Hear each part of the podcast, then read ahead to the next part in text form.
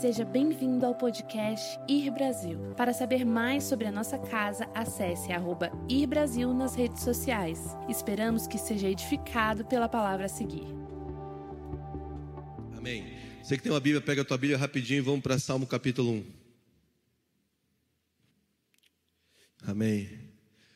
Sabe que uma das coisas mais importantes da nossa vida não são os frutos, mas é o nosso sistema de raízes. Perceba algo.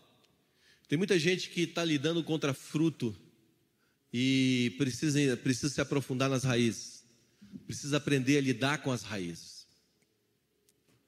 Todos nós estamos fundamentados, obrigado. Todos nós estamos fundamentados em um lugar e estabelecidos em um lugar.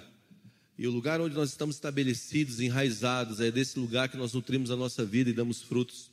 E, e esses frutos começam a, a abençoar pessoas, se os frutos forem bons. E existe um texto que acompanha a nossa família, minha família em especial, a minha família, a minha, da Mara e, e das nossas crianças, que é esse texto de Salmo capítulo 1. Porque esse Salmo capítulo 1 fala de raízes, fala de profundidade, fala aonde nós estamos enraizados e inseridos. E é nesse lugar ao qual eu quero colocar todos vocês nessa noite, trazer a importância das raízes, não do sistema de, de frutos apenas. A nossa geração tem aplaudido muito o sistema de frutos e precisa voltar a aplaudir o sistema de raízes. Aquilo que nós vemos em cima de um púlpito, em uma tela, é apenas 5% da vida total de uma pessoa, ou muito menos do que isso. E, e os nossos sistemas de raízes são os nossos sistemas de valores. Eu sempre digo isso: quando você muda um pensamento, você muda um comportamento. E quando você muda um, um comportamento, você começa a redefinir uma cultura. Por quê? Porque um pensamento gera um comportamento, um comportamento repetitivo se faz uma cultura. Quando você muda então as tuas crenças, você começa a afetar as raízes da sua história. A gente tem, a gente tem falado aqui nessa igreja por anos como é importante ter uma mente renovada. Como é importante a gente pensar como Deus pensa. Porque todas as vezes que a gente não pensa como Deus pensa, a gente está se colocando em guerra com Deus. E eu sei que é difícil, porque muitas vezes Deus coloca a gente em lugares que é difícil você entender o que Deus está pensando na tua vida para aquele lugar. Ele já te levou para um lugar que você não tinha a mínima noção do que você faria lá. E você está dizendo, Deus, eu não, tô, eu não tenho a mínima ideia porque o Senhor me trouxe, o Senhor está fazendo isso comigo aqui. Mas eu só preciso confiar em Ti. Alguém já viveu isso? Isso é certamente o princípio de uma renovação de mente que Deus está aplicando em você. Por quê? Porque quando Deus está reeditando a nossa maneira de pensar, Ele está criando raízes profundas. Quando a gente luta contra comportamento, quando a pessoa faz algo, e a gente luta contra aquele comportamento, a gente está trabalhando com os frutos. Quando a gente luta contra pensamento, a gente está trabalhando com as raízes. Faz sentido? Então, o que Deus quer fazer com a nossa mente? Deus quer renovar a nossa mente. E como Ele renova a nossa mente? Nos plantando em um lugar. Deus quer nos plantar em um lugar. Deus quer te estabelecer em um lugar. Uma das coisas mais legais que eu vi de Deus na última temporada é isso. O seu destino não é o lugar, é uma posição.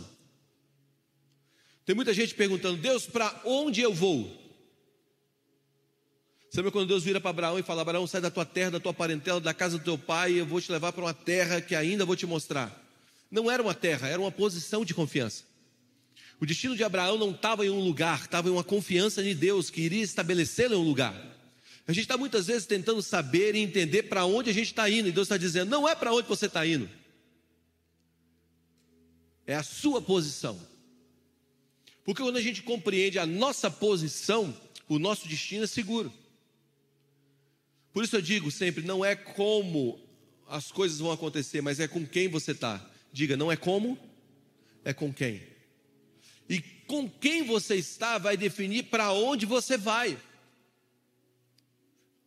Quando você se estabelece nele e se coloca nele agora, esse estabelecer nele, esse se enraizar nele vai te levar para um lugar. E esse lugar, certamente é o lugar aonde ele tem preparado para você, mas a partir da posição que ele te estabeleceu nele. Porque tem gente que peca no paraíso e tem gente que vence no deserto. Adão pecou no paraíso, Jesus venceu no deserto. Então não é o lugar que nos forma, é aonde nós estamos fundamentados. Faz sentido? Então muitas vezes está dizendo, Deus, se eu tivesse tudo perfeito ao, minha, ao meu redor, se tudo tivesse é, é, é, é, bem, se as críticas tivessem acabado, se o mar estivesse tranquilo, se tudo corresse bem, eu estaria muito mais forte. Mentira. Não há verdade. Porque não é o meio que nos faz, é nós que fazemos o meio.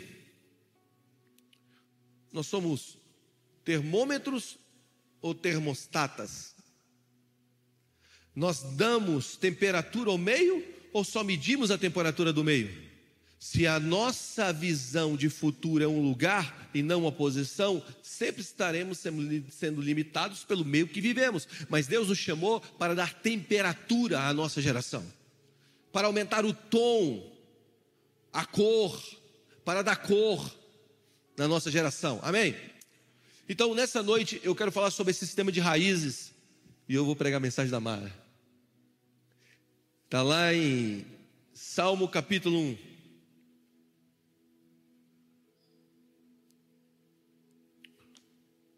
Diz assim: Está comigo?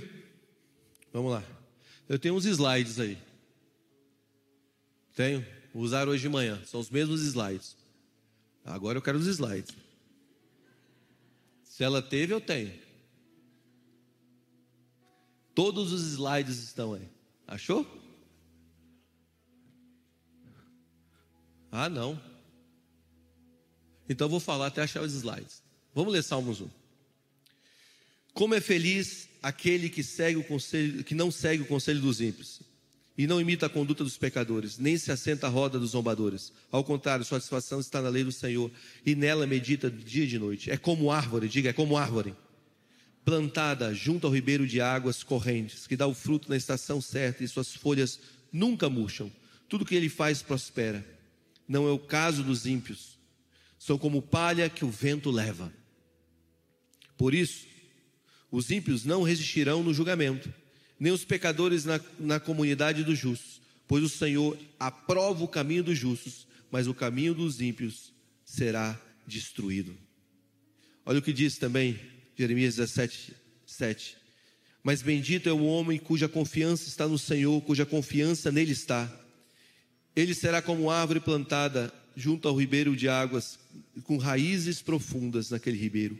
Ele não temerá quando chegar o calor, porque as suas folhas estão sempre verdes, e não ficará ansioso no ano da seca, nem deixará de dar frutos. Diga, não ficará ansioso no tempo da seca, e nem deixará de dar frutos. Diga, não ficará ansioso no tempo da seca, e nem deixará de dar frutos. Eu amo isso. Eu amo por quê? Porque a nossa vida foi chamada para viver além das estações. A primeira coisa que eu quero que você entenda nessa noite é que nós precisamos de um lugar para nos enraizar. Nós vivemos uma geração que é extremamente volátil, uma geração do divórcio. E quando eu falo divórcio, eu não falo do divórcio do casamento, eu falo do divórcio não só do casamento, mas eu falo do divórcio das amizades, o, o, o, o divórcio da vida, o divórcio das dificuldades. A gente sempre está divorciando de algo. Se as coisas ficam um pouco diferentes daquilo que nós programamos para a nossa vida, nós divorciamos. Nós não mandamos o ciclo completo da perseverança, que a Bíblia fala, tem motivo de grande alegria quando passarem por diversas tribulações. Porque o ciclo completo da perseverança nas tribulações vão produzir em você sabedoria e maturidade. Se nós não passarmos pelo ciclo completo de uma perseverança no meio das tribulações, ou no meio de uma tempestade, ou no meio de um ambiente desfavorável, nós nunca vamos completar o ciclo completo do que Deus quer proporcionar dentro de mim. Porque nós vemos uma geração extremamente matura, porque ela não completou o ciclo da perseverança. Então Deus nos chamou para viver além do ambiente. Por isso o texto está dizendo que, apesar de nós vivemos um deserto, Apesar de estarmos naquele, naquele deserto, se as nossas raízes estão fundamentadas no lugar correto, essas raízes agora irão produzir em nós uma vida além do ambiente. Frutos se dão em estações, folhas se dão em todo o tempo. O que Deus te chamou para estar enraizado nele, diga enraizado nele. Então é hora de nós valorizarmos esse sistema de raízes. É hora de nós irmos atrás desse sistema de raiz. Acharam? Aê, agora eu vou ser amar aqui. Em nossas vidas, nós precisamos dessas raízes. A função da raiz são três: Três. Achou aí? Coloca aí no telão. As três funções da raiz. Pronto. Mas bendito, não. Não, não. Não é essa não. Pode voltar lá. Função das raízes. Fixa a planta, absorve a águas e sais e, e, e reserva o alimento para dias mais longos. O que eu quero provar para você é que quando nós temos raízes nos lugares corretos, nós temos literalmente uma vida que é uma vida estabelecida. Nós absorvemos no lugar aonde estamos inseridos o nosso alimento, os nossos sais, aquilo que nos fortalece. Você já sentiu fraco alguma hora na tua vida? Sim, todos nós já sentimos fracos em um determinado ponto da nossa caminhada. E essa fraqueza que nós passamos em algum tempo da nossa caminhada está ligado diretamente à não absorção daquilo que nós devemos ter para passar aquela jornada. Sabe que existem palavras que Deus te deu hoje que não são para hoje? São para amanhã? Sabe que, que, que o que te trouxe até aqui, talvez você nem lembre o que foi que te trouxe até aqui. Eu quero te perguntar: o que você comeu há quatro dias atrás no teu almoço? Você lembra? que você comeu há quatro dias atrás no teu almoço? Talvez você nem lembre o que você comeu. O que você comeu há quatro dias atrás no seu almoço. Mas te trouxe até aqui. Te deu força para você chegar até aqui. Existem palavras que nós recebemos há tanto tempo atrás que nós talvez nem lembramos dela, mas foi elas que nos trouxeram até aqui. Existe uma exposição à presença de Deus que muitas vezes nós nem entendemos qual é o poder de estar exposto àquela presença. Isso é ter raiz no lugar correto mas foi ele que nos trouxe até aqui. Eu me lembro quando eu era pequeno, eu estava numa fazenda, os meus pais foram para uma fazenda, eles foram é, fazer, fazer um culto nessa fazenda, eles estavam nessa fazenda fazendo um culto, e eu estava lá no ribeirinho de água, assim, catando girino. Sabe o que é girino? Filhote de sapo. Eu estava pegando filhote de sapo na, no rio. Coisa de menino, né? Quer dizer, menino hoje só joga videogame. Estava lá pegando filhote de sapo, no, no Rio, e de repente uma pessoa chegou para mim e falou assim: Seu pai e sua mãe tá te chamando. E eu e mais uns meus amiguinhos corremos lá para o lugar onde eles estavam. Cheguei, estava tendo um culto e a presença de Deus estava naquele lugar. Eu não sabia o que era a presença de Deus, eu não entendia o que era a presença de Deus, eu não tinha noção do que era o Espírito Santo. Eu era um menino de seis anos, sete anos de idade. E quando eu cheguei naquele lugar, eu estava sem camisa, com meu short ali, magrelo, igual o Benjamin, canela, joelho, canela, canela, joelho, canela. E quando eu dei as mãos ali, foi a primeira vez que eu fui cheio do Espírito Santo. Eu tenho noção hoje que eu fui cheio do Espírito Santo. Minha mãe não percebeu que eu estava sendo cheio do Espírito Santo, ninguém percebeu que eu estava sendo, sendo, sendo cheio do Espírito Santo, mas aquela atmosfera de alguma maneira entrou dentro de mim que me trouxe até aqui. Aquela experiência com sete anos de idade me trouxe até aqui. Talvez você nem perceba o que Deus está te entregando no meio dessa, dessa ministração dessa noite, no meio dessa atmosfera dessa noite. Talvez você nem perceba o que está caindo sobre você, mas existe algo que está vindo sobre você. Por isso, antes da gente continuar, feche seus olhos, abre suas mãos só por um instante. Só por um instante, feche seus olhos e fala assim: Espírito Santo, enche-me. Fala tudo que o Senhor tem para mim. Eu quero receber.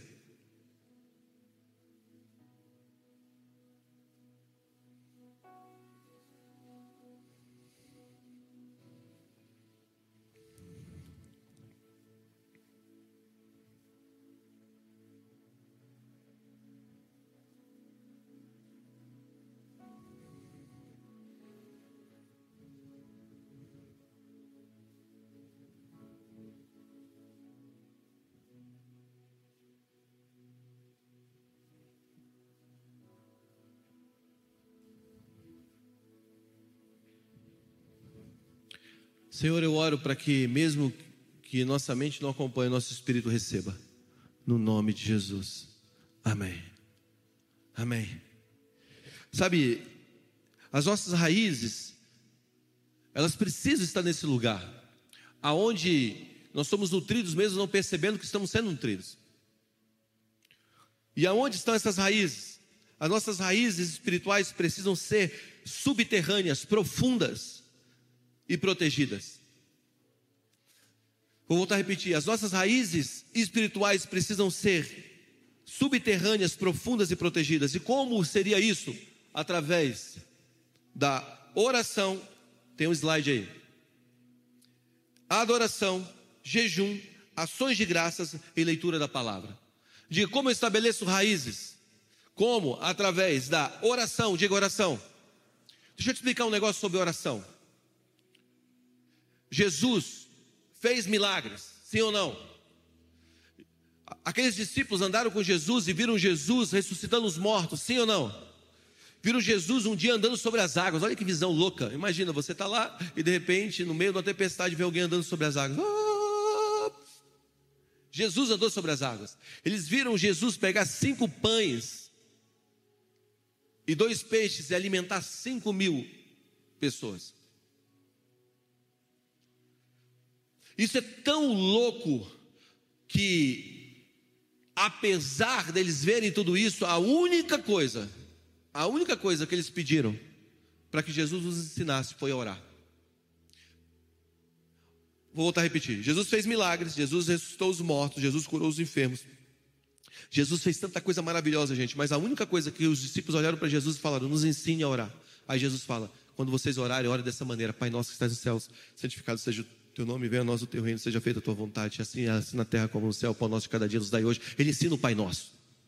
Apesar dos discípulos terem visto Jesus fazer vários milagres, apesar dos discípulos terem experimentado a mão de Deus sobre eles, a única coisa que os discípulos pediram para ele ensinar foi orar.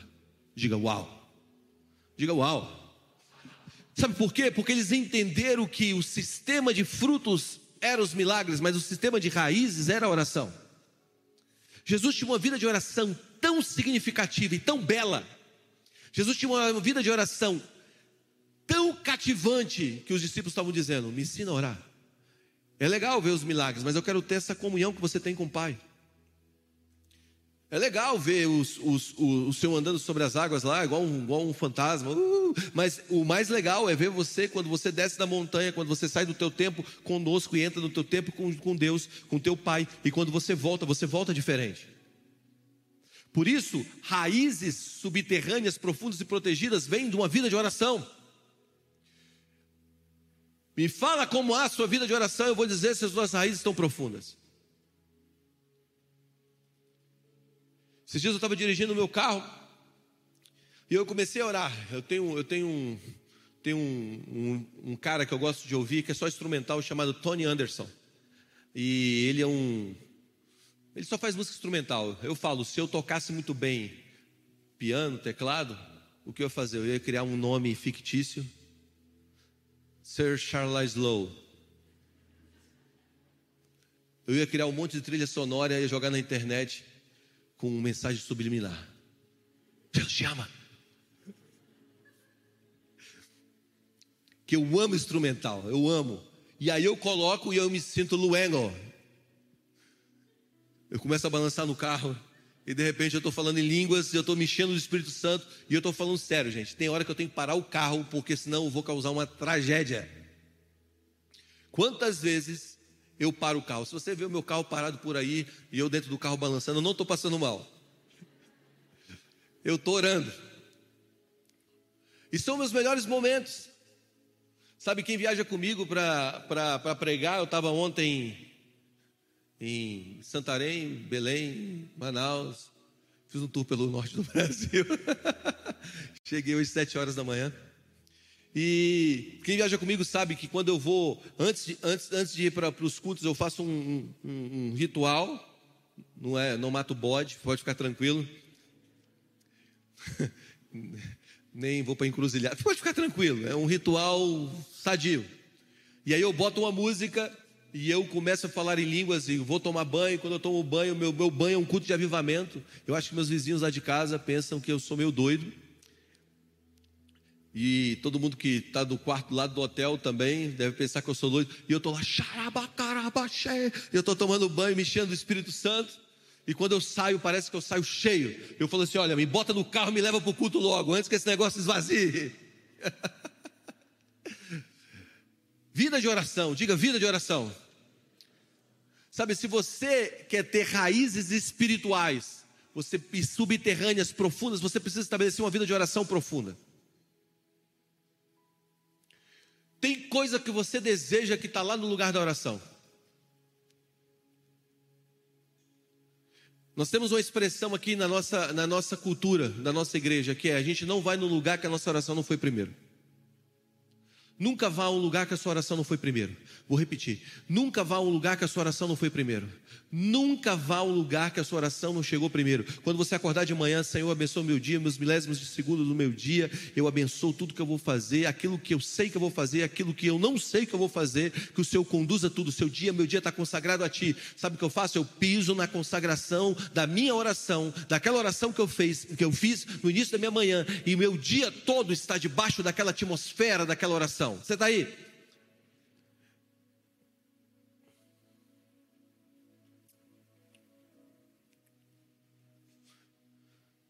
Se você não ora, certamente você vai se esfriar.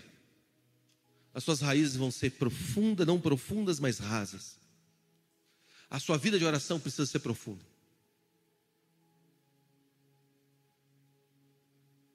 E vida de oração não é só falar. Vamos lá. Deixa eu te falar um negócio. Jesus está ali na frente, tem uma fila, está chegando a sua hora de falar com Jesus. Um anjo chega para você e fala assim: ó, toma aqui esse papel e essa caneta. Você vai encontrar Jesus. Faz o que você quiser com esse papel, com essa caneta.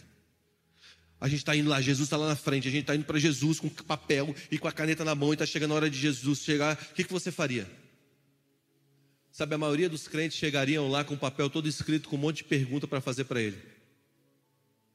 Mas eu quero te dizer, eu acho que você deveria chegar com o papel em branco para ouvir o que ele tinha para falar para você.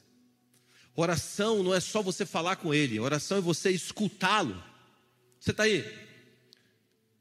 Muitas vezes a gente chegaria a Deus, eu, eu vim aqui te pedir isso, isso, isso, amém? Eu vim aqui, olha, eu anotei aqui um papel, um monte de um anjo ali, um anjo bem bonitão ali, me deu esse papel ali, eu me amarrei nessa caneta, dessa pena de ouro, aleluia, pena maneira, só que eu fiz um monte de pergunta para o Senhor.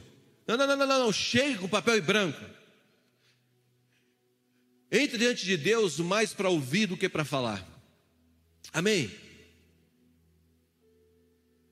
Entre diante de Deus, mas só para ficar naquele soaking, sabe aquele soaking? Sabe aquele lugar que você entra e você emerge, mergulha, mergulha, mergulha, mergulha, mergulha. Mano, o que você está fazendo aí? Eu estou só mergulhando. Eu me amarro naqueles cultos que acabam, cultos marapaiva, deitados no chão. Todo mundo deitado no chão, só no mergulho profundo, no soaking. Isso é oração. Há uma segunda forma de oração que eu quero te levar a você acreditar que isso é uma forma de oração. Diga, imaginação é uma das formas de oração. Você sabe que imaginação é uma das formas de intercessão? Muitas vezes você enxerga um mundo que ainda não existe pela tua imaginação, ou algo que você vai viver pela tua imaginação, e quando você começa a colocar aquilo diante de Deus, você está intercedendo por algo que ainda vai se realizar. Imaginação das formas de oração.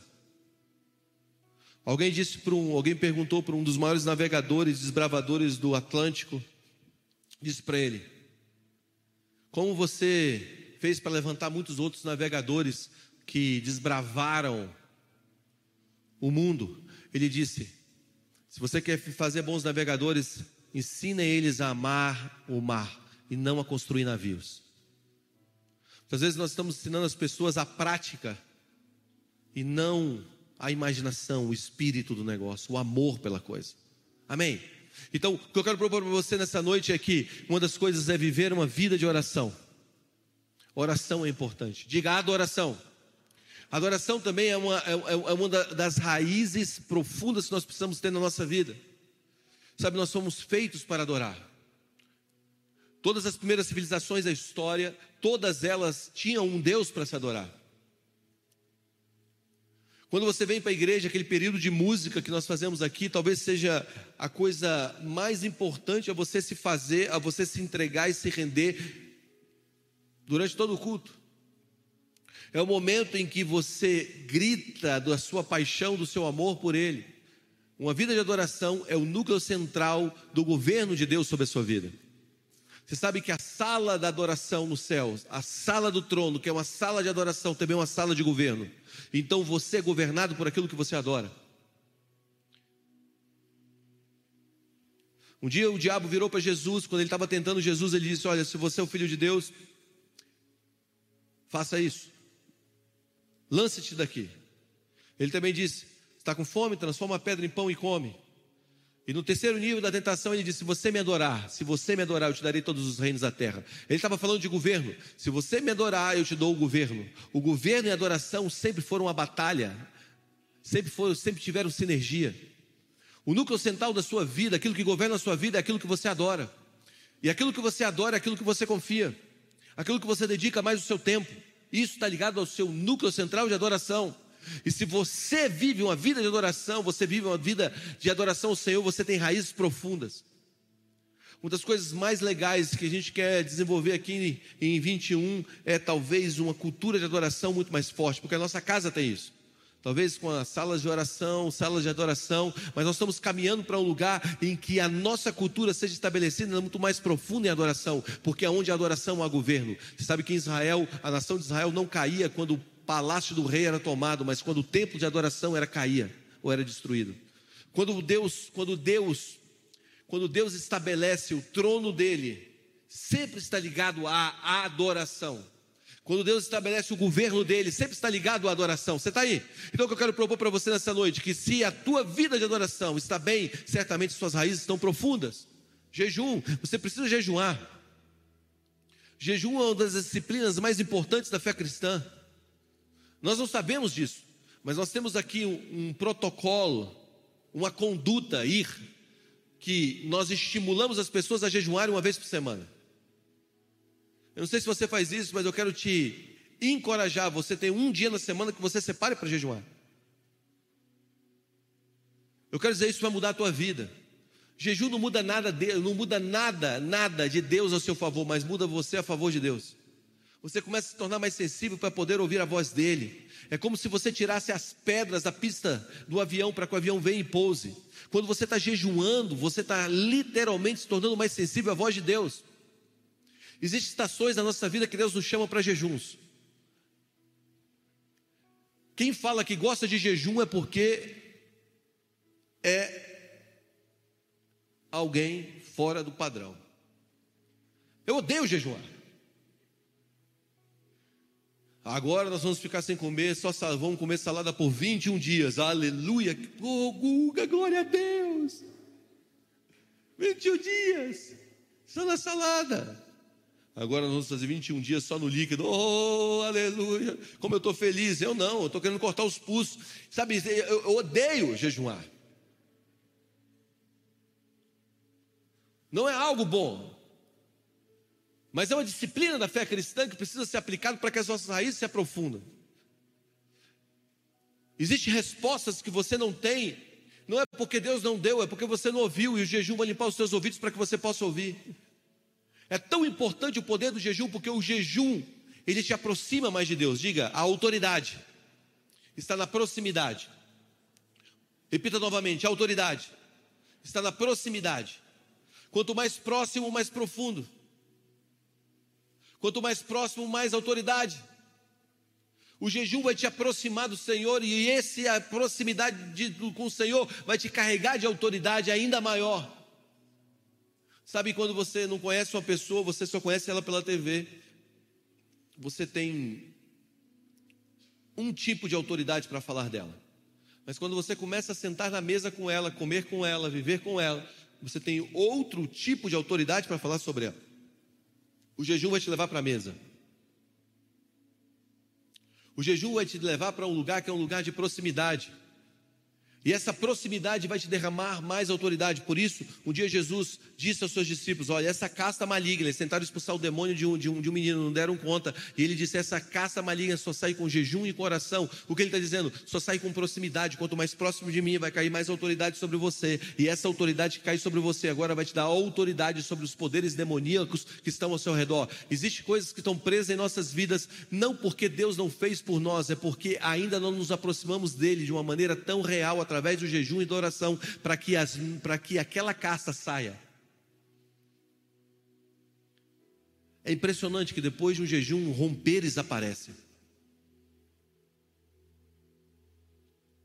Eu, vivi, eu vivo vários romperes através de jejum e oração. Agora, jejum não é para você sair botando na mídia, olha, eu estou jejuando, aleluia, eu jejuei hoje, aleluia. Não, faça o teu jejum, ok? Ações de graça, diga ações de graça. Ações de graça não significa dar graça quando está tudo bem. Está chegando aí o feriado americano do Thanksgiving aí na próxima semana. Você que pulou o corguinho, comemorou o Halloween, por favor, comemore o Thanksgiving. É hora de a gente comemorar as coisas que são boas. Sabe, ações de graças. Você precisa dar ações de graças. Diga gratidão. É uma forma de expansão. Quanto mais grato sou, mais, mais, mais o Senhor me entrega. A ingratidão é uma coisa horrível. Você sabe que alguns judeus dizem que o nome de Lúcifer, dos significados do nome de Lúcifer é Ben Shahar. Ben Shahar, bem, bem no hebraico é filho, Shahar, honra, filho da honra. Existe uma linha de, do, do, do, do, judaísmo que diz isso. Quando ele começou a desonrar a dar ações de graças, a entregar a honra, ele perdeu o lugar dele, ele se tornou então Satanás. O que eu quero propor para você nessa noite é que a honra, as ações de graças te aproximam. Ninguém quer ficar perto de alguém que, que não honra. A honra dá acesso. As ações de graças te aproximam. É maravilhoso você entrar numa casa onde as graças, onde a graça é estabelecida, onde, onde as pessoas elas literalmente se abençoam. Você está num ambiente onde as pessoas não se abençoam, é extremamente demoníaco. Os piores lugares da terra para se viver são, são lugares onde a vida humana não é, não é valorizada, onde não há honra, onde não há ações de graças, onde há só crítica. É pesado. Eu, eu Amo entrar em lugares onde as pessoas conseguem se respeitar e honrar e dar ações de graças por aquilo que Deus está fazendo no lugar. Olha, olha, olha, olha que loucura isso. Isaías capítulo 6 conta a história de um homem chamado Isaías, é o início da jornada dele, na, na, do seu ministério, e a Bíblia fala que no ano que morreu o rei Uzias, eu vi o Senhor assentado sobre o trono, e a orla do seu manto enchia o templo. E quando eu vi o Senhor assentado sobre o trono, Isaías relatando, eu disse: Ai de mim que vou perecendo, porque eu sou um homem de lábios impuros e moro em meio um povo de impuros, impuros lábios, e meus olhos viram o rei. Naquele exato momento, um anjo pega uma brasa da tenaz, vem e toca a boca de Isaías. E o versículo seguinte diz assim: E os anjos diziam uns aos outros, diga, uns aos outros: Santo, Santo, Santo é o Senhor dos exércitos, toda a terra está cheia da minha glória. Toda a terra está cheia da glória do Senhor. Santo, santo, eles diziam uns aos outros: Santo, santo é o Senhor dos exércitos, toda a terra está cheia da glória. E quando eles diziam uns aos outros: que toda a terra está cheia da glória, a glória de Deus enchia o templo, que os umbrais das portas não podiam conter a glória de Deus e as portas começavam a se mover. Quando isso acontecia? Quando eles davam ações de graças a Deus, uns aos outros, dizendo quem Deus é. Significa que, quando nós paramos de gritar só para Deus que Ele é bom e começamos a divulgar e a dar ações de graças entre nós sobre quem Deus é, a glória de Deus começa a encher o templo. Grande parte da tua casa, da tua família, do teu ministério, dos teus relacionamentos não estão vivendo um, um, um, tempo de expansão da glória de Deus, porque você não aprendeu ainda a confessar as coisas boas. É engraçado, a gente gosta de se apegar nas coisas ruins, gente. Quando a gente fala das pessoas, vamos lá, seja sincero. Dez pessoas, faz uma lista de dez pessoas. Qual foi a última vez que você falou bem delas? Que você deu ações de graças pela vida delas?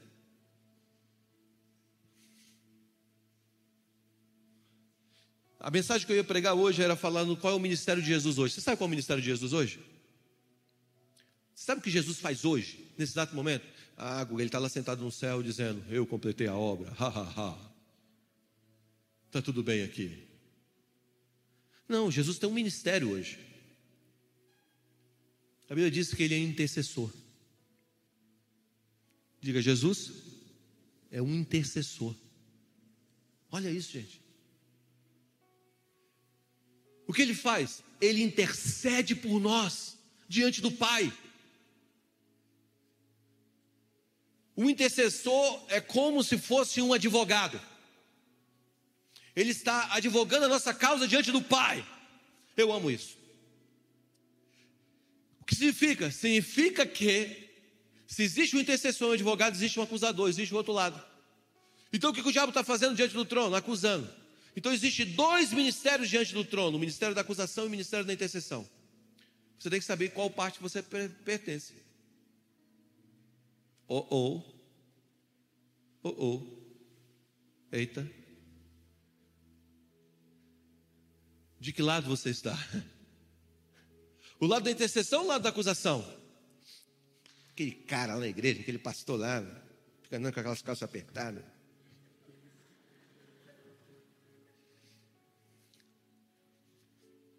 Pô, aquele irmão lá, garoto enxaqueca. É aquele. Tudo, tudo, tudo, só tem uma crítica.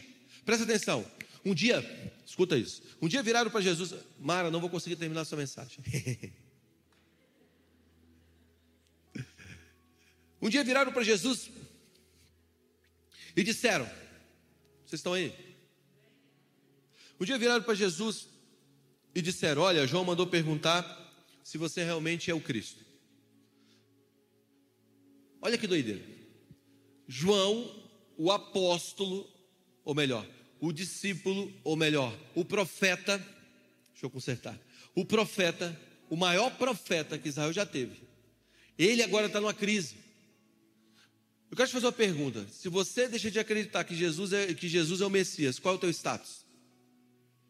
Qual é o teu status? Vamos lá, fala aí. Fala, desviado. Você está dizendo que o João estava desviado? Eu estou dizendo, provavelmente ele estava passando uma crise para botar o pezinho do lado de fora. Por quê? Porque ele pega os discípulos dele, manda os discípulos dele irem até Jesus e perguntar. João mandou perguntar para você se realmente você é o Messias. Aí Jesus falou assim: ó, fala para João que os cegos vêm, que os coxos andam, que o evangelho está sendo pregado aos pobres. A imagem que Jesus deixa é que, João, se liga, porque eu estou fazendo aquilo que você disse que eu iria fazer, e você não está percebendo. Algumas pessoas, alguns teólogos dizem que João estava assim porque João acreditava que Jesus iria na cadeia libertá-lo, e Jesus não foi lá libertá-lo. E por Jesus não ter ido lá libertá-lo, João agora está numa crise. Qual é a crise de João? A crise de João é: cara, eu estou preso, estou prestes a morrer, e Jesus não vai vir aqui me libertar. Então ele não está sendo tudo aquilo que eu esperei que ele fosse. Ele não está suprindo minhas expectativas. Isso é uma das linhas de pensamento teológica quando você pega a vida de João, ele dizendo: pergunta se ele é o Messias. Aí Jesus diz o seguinte: Ok, João, você está olhando para cá, eu quero que você olhe para cá. Você está olhando para cá, você está dizendo o seguinte: que eu devo ir aí fazer isso por você, mas olha o que eu estou fazendo. Eu estou fazendo isso, isso, isso, aquilo outro. Então Jesus dá uma arrochada, sabe? Ele aperta a porca, ele diz: Olha, fala para João que os cegos estão, estão, estão vendo, que os mudos estão falando, que os coxos estão andando, que o evangelho está sendo pregado aos pobres, que aquilo que, ele, que eu falei que ia fazer está acontecendo. Eu não vou fazer o que ele quer, eu estou fazendo o que eu devo fazer, o que fui chamado para fazer, e eu não vou lá. Difícil, né? Pensar no Jesus assim. Quero dizer uma coisa para você: você se alinha com aquilo que ele está fazendo ou você se frustra. Tem hora que a gente fala assim: Deus, faz isso aqui para mim. Você pode fazer birra, bater pé no chão, cair, ah, chorar igual aquelas, aqueles desenhos, sei lá, japoneses assim. Ah, você pode, você pode fazer o que for. Ou você se alinha com o que ele está fazendo, ou você fica fora do rio.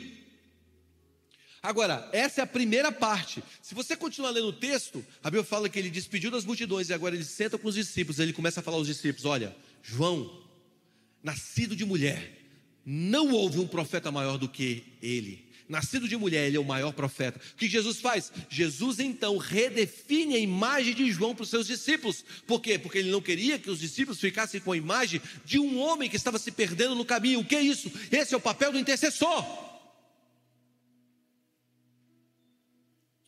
Que Jesus está fazendo? Jesus não está apenas olhando as tuas dificuldades, ele está enxergando o teu futuro e ele está dizendo: Ele é muito mais do que isso. Ei, presta atenção no que eu vou te dizer. Deus não está te definindo pelas tuas quedas, pelos seus erros, pelos seus problemas. Deus não está definindo a sua vida pela último, pelo último fracasso que você teve. Não, não, não, não. Ele está enxergando a história inteira e está dizendo: Olha, é o seguinte, você desacreditou aqui, mas eu sei que você é um grande profeta aqui.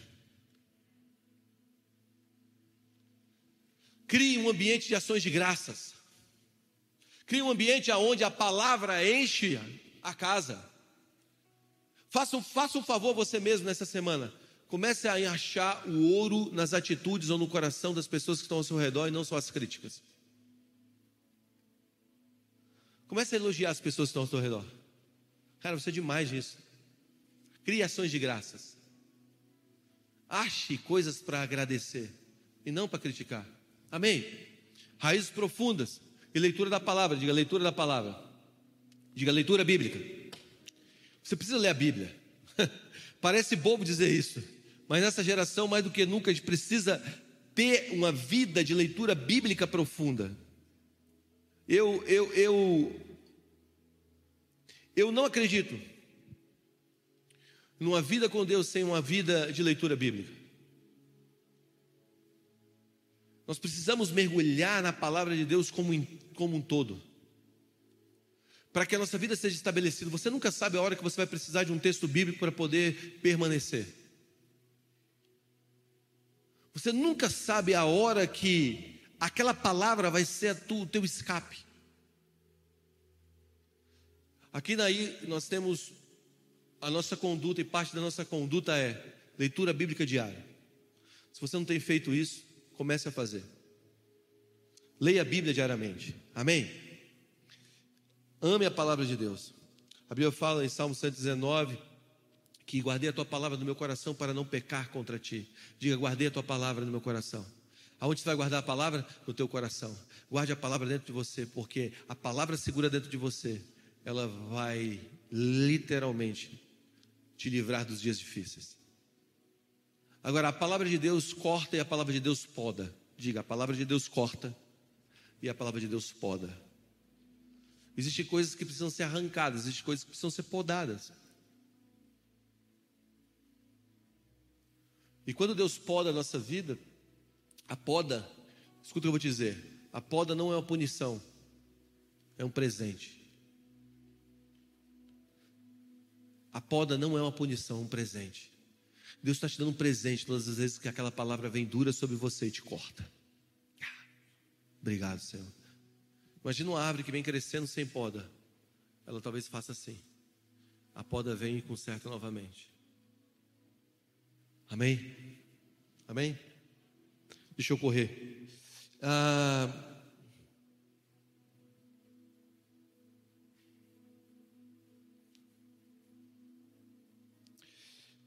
Dois, raízes são para serem profundas, como foi falado aqui. Olha o que a palavra de Deus diz em Mateus 7. Portanto, quem ouve as minhas palavras e as praticas é como um homem prudente que construiu sua casa sobre a rocha. Caiu a chuva, transbordaram os rios, separaram os ventos, deram conta aquela casa e ela não caiu porque tinha os seus alicerces na rocha. Mas quem ouve as minhas palavras e não as pratica é como um insensato que construiu sua casa sobre areia. Caiu a chuva, transbordaram os rios, sopraram os ventos e deram contra aquela casa, e ela caiu, e foi grande a sua queda. Quando Jesus acabou de dizer essas coisas, as multidões estavam maravilhadas com seu ensino, porque ele os ensinava como quem tem autoridade e não como os mestres da lei. Portanto, quem ouve as minhas palavras e as pratica é como um homem prudente que construiu a sua casa sobre a rocha. Diga ouvir e praticar. Vamos lá. Teoria mais prática é igual ao reino. Diga teoria mais prática é igual ao reino. A fé sem obras é morta. Diga teoria e prática. Ouvir e praticar. Hoje nós vemos uma geração que só escuta, mas não pratica. Quando a Bíblia fala que, quando a Bíblia fala no versículo, no, no versículo que nós lemos, que diz assim, ó, que eles ficavam maravilhados, porque ele falava com, como aquele que tem autoridade. A autoridade é diferente do poder. Escuta o que eu vou te dizer, presta atenção nisso. Poder você pode receber com imposição de mãos, poder você pode receber com uma assinatura. Você não tinha o poder para um cargo e alguém foi lá, assinou e te deu o poder para você sentar naquele cargo. Mas a gente tem visto muitas pessoas que têm poder, mas não têm autoridade para exercer aquele poder. As pessoas têm o poder, mas não têm nenhum tipo de autoridade. E quando uma pessoa tem poder sem autoridade, isso gera estragos. Por quê? Porque o poder, ele pode vir como um amigo teu que te deu algo, te botou numa posição. Mas a autoridade só vem com um processo para aquela posição. Por isso nós temos dois primeiros reis bíblicos, um rei que assumiu o poder sem nenhum tipo de autoridade para exercer aquele, aquele, aquele, aquele ofício de estar no reinado. E agora todo o seu processo foi público, um homem chamado Saul. Saul não tinha nenhum tipo de autoridade para exercer aquela posição ao que ele estava, mas Deus levantou aquele homem, ou Deus permitiu que aquele homem fosse levantado porque o povo estava gritando pelo rei e Deus já tinha um rei preparado para um tempo futuro, mas eles anteciparam o rei. E agora aquele homem se torna o homem que perde a glória de Israel. Israel acaba com o seu reinado quando o seu, seu reinado acaba em Israel, a palavra mais marcante daquele reinado é Icabode. Icabode é a glória se foi, a arca foi levada, a presença de Deus tinha ido para longe. Por quê? Porque existia um homem que tinha um poder para uma posição, mas não tinha autoridade naquela posição. Não queira ter um poder sem uma autoridade para exercer aquilo. Agora, quando nós temos autoridade, quando nós andamos o processo, Davi foi ungido e entrou no processo. Saul foi ungido e entrou no reinado. Reinado sem processo, processo público e escândalo público. Reinado com processo, o maior rei da história de Israel. Davi foi ungido só 15 anos depois, a 17 anos depois, ele chegou no reinado. Ele passou por uma caverna, ele passou por perseguição, ele teve que liderar 400 pessoas, ele teve que liderar as crises da sua alma, ele teve que liderar o abandono, e agora ele chegou lá. Ei, presta atenção: tem muita gente que quer ter um poder, que quer chegar num lugar, seja lá qual for, ah, eu quero casar, eu quero isso, eu quero aquilo outro, mas não quer o processo para chegar lá, e quando chega lá, não está preparado para aquele lugar. Aí o que acontece? A gente começa a administrar crise. Você tem até as palavras boas, mas você não tem autoridade para vivê-las. É engraçado que Deus te entrega palavras que você não está pronto para vivê-las, é para você andar o processo para que você chegue naquele lugar. Eu, nós pregamos aqui muito sobre processo. Processo é a maneira pelo qual Deus trabalha em você para que você um dia possa conviver com o peso do favor dele. Então, quando você pede para Deus um ministério, Deus te dá uma semente. Quando você pede para Deus uma família, Deus te dá uma semente. Quando você pede para Deus uma casa, Deus te dá uma semente. Quando você pede para Deus um futuro, Deus te dá uma semente. Por quê? Porque Deus ama o processo como Ele ama o destino. Então, quando você pega a semente na mão, você tem que cuidar daquelas sementes de uma maneira plena. Para quê? Para que você chegue naquele lugar. Então você tem a palavra, agora você precisa da fé para regar a palavra. Agora você precisa da conduta para regar a palavra. Está aí? Então, por que muitas pessoas têm sementes e não têm a conduta da vida segundo as sementes? É porque eles não entenderam que a semente já é tudo. Quando Deus olha uma semente, ele vê uma floresta. Olha para mim. Quando você, que é mãe, ficou grávida, o teu comportamento mudou antes do bebê nascer porque você já tinha semente dentro de você, e agora você já tem a teoria, agora você precisa da prática. Como é que é a prática? A prática é começar a viver segundo a semente que te engravidou.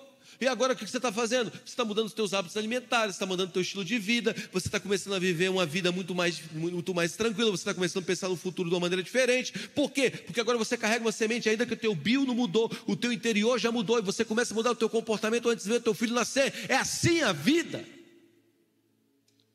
Se você receber uma palavra, você precisa mudar, ainda que a palavra não esteja manifesta. Escuta o que eu vou te dizer. Quando você tem uma palavra, você já tem um futuro construído. Você já tem a palavra. Muda o teu comportamento para viver a palavra. Você está aí?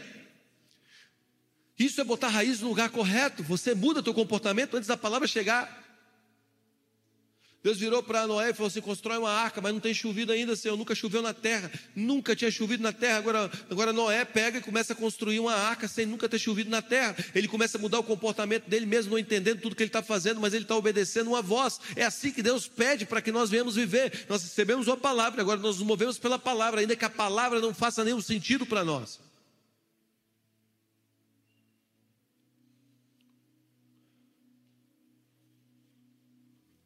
Você já, você já fez uma coisa que foi totalmente fora do padrão da tua vida porque Deus te mandou você fazer? Eu me lembro que eu estava em casa há uns anos atrás, estava deitado lá na minha cama, primeiro ano de seminário, estou lá deitado na minha cama. Aí o Senhor fala para mim, Guga, pega o carro e vai para Taguatinga.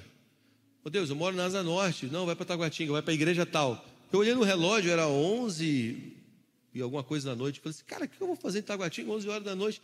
Pega e vai para a igreja tal. Aí o que eu fiz? Peguei o carro, fui para a igreja tal. Saí dizendo: será que é o Senhor mesmo que está falando comigo? Né? A, gente, a, gente, confunde de vez em quando a voz de Deus, parece que a gente fica meio em dúvida, né? Entre eu estar tá em dúvida não estar tá em dúvida, eu mergulho, irmão.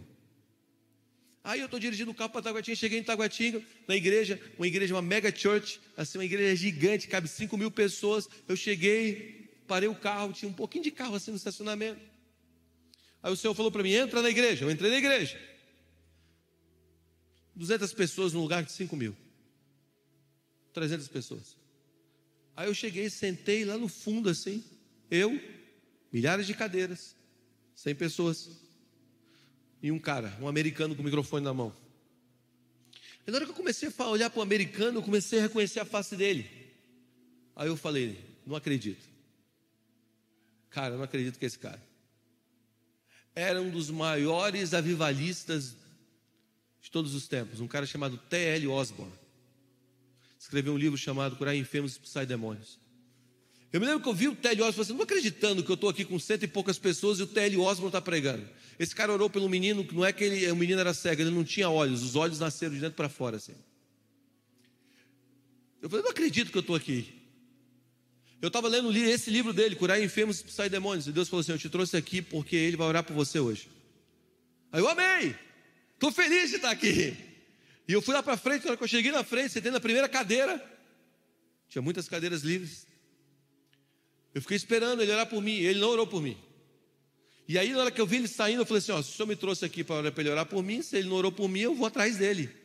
Tan, tan, tan, tan, tan, tan, tan, né? Eu tentei cantar a música do Missão Impossível, não deu certo. Mas essa música aí. E aí eu fui atrás dele, da Missão Impossível. E eu me lembro que eu entrei no corredor assim, e não achei ele, comecei a procurar, não achei. Falei assim: ah, vou beber uma água. Quando eu fui beber a água, lá vem ele no corredor. E eu, pray for me please. Ele botou as mãos na minha cabeça e orou por mim. Eu não senti nada. Eu não me arrepiei, eu não caí no chão, só lembro que ele orou por mim, começou a declarar palavras sobre mim, botou as mãos sobre mim, mas eu tenho certeza que aquele dia foi o dia em que Deus colocou uma unção dentro de mim, diferente. A Bíblia fala que Paulo disse a Timóteo: não despreze o dom que há em ti, que foi imposto pela, que foi transferido pela imposição de mãos. Existe uma unção que é transferida, um dom que é transferido pela imposição de mãos. Tem hora que você tem que ouvir, você tem que seguir, ainda que você não entenda.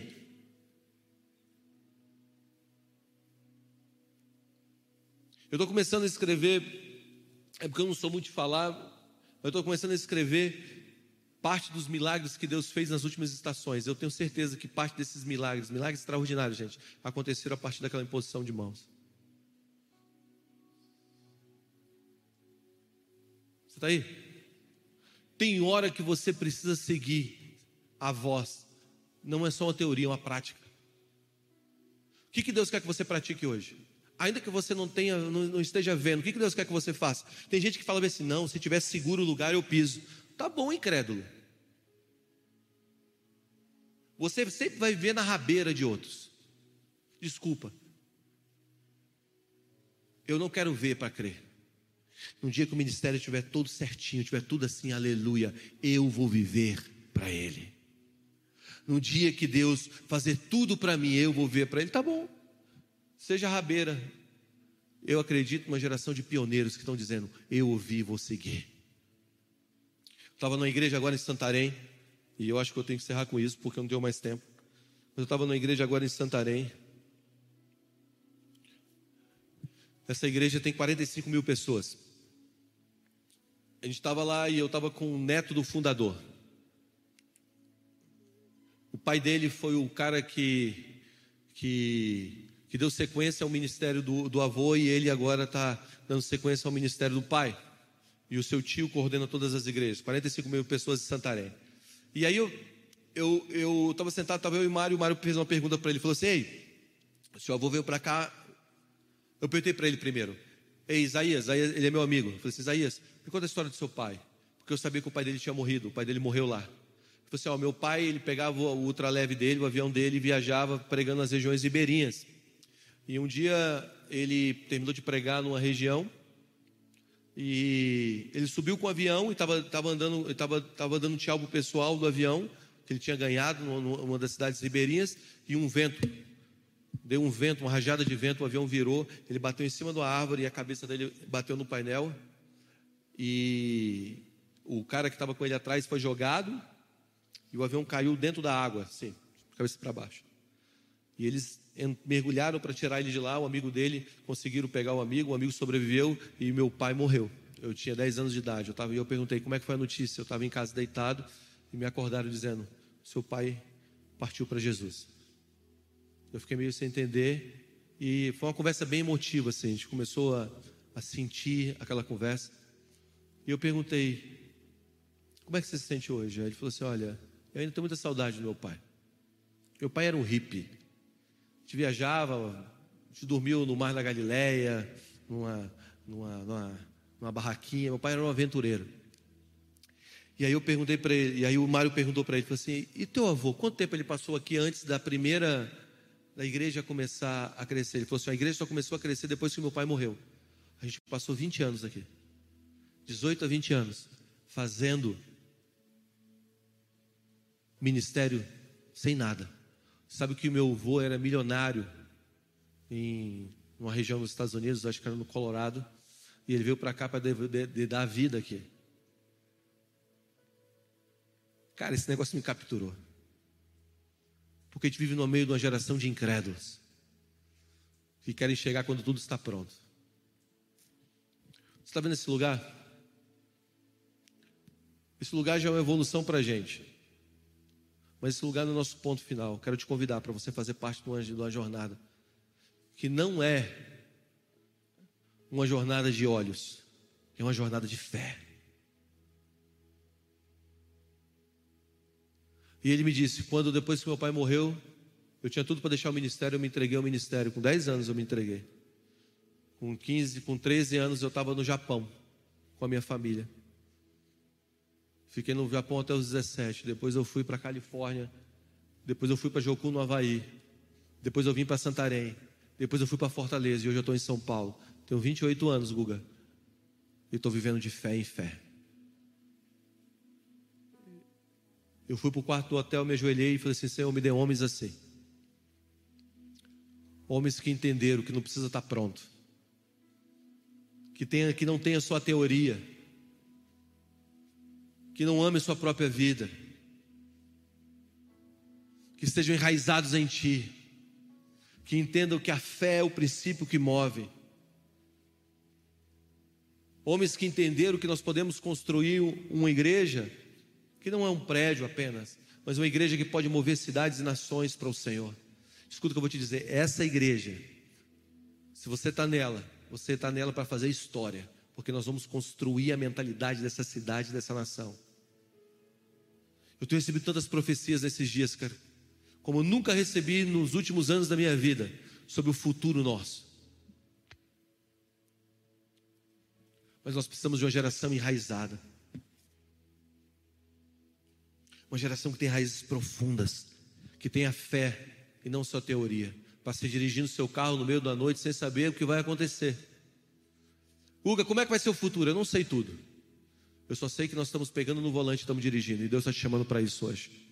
Deus está te chamando para você fazer história. Para você ter raízes nele. Amém?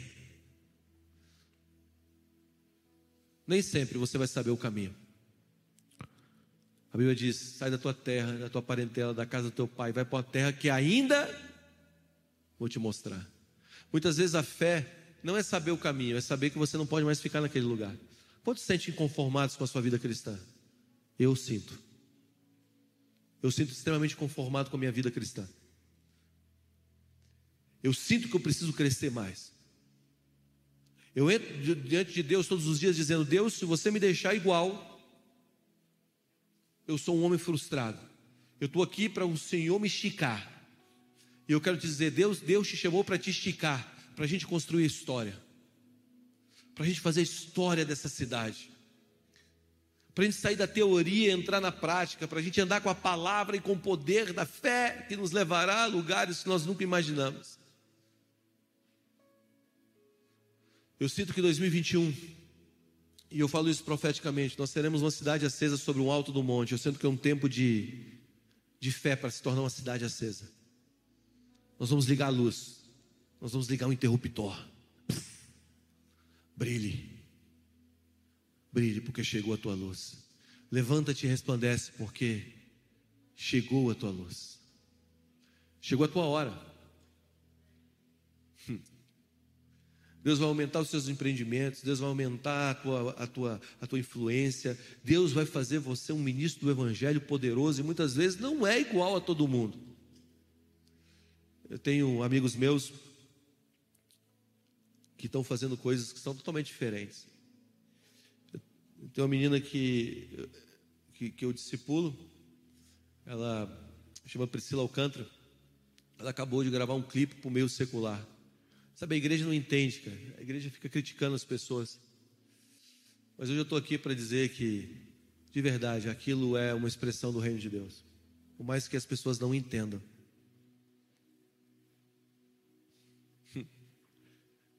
Por mais que as pessoas não entendam, muitas vezes a gente tem que ir para um lugar que é um lugar desconfortável para a gente. Mas é necessário para que a glória de Deus seja vista em lugares que não foram vistos ainda. Eu me lembro quando Deus me chamou, anos atrás, eu estava totalmente longe do Senhor, vivendo uma vida fria por dentro. Eu me lembro quando Ele caiu sobre mim.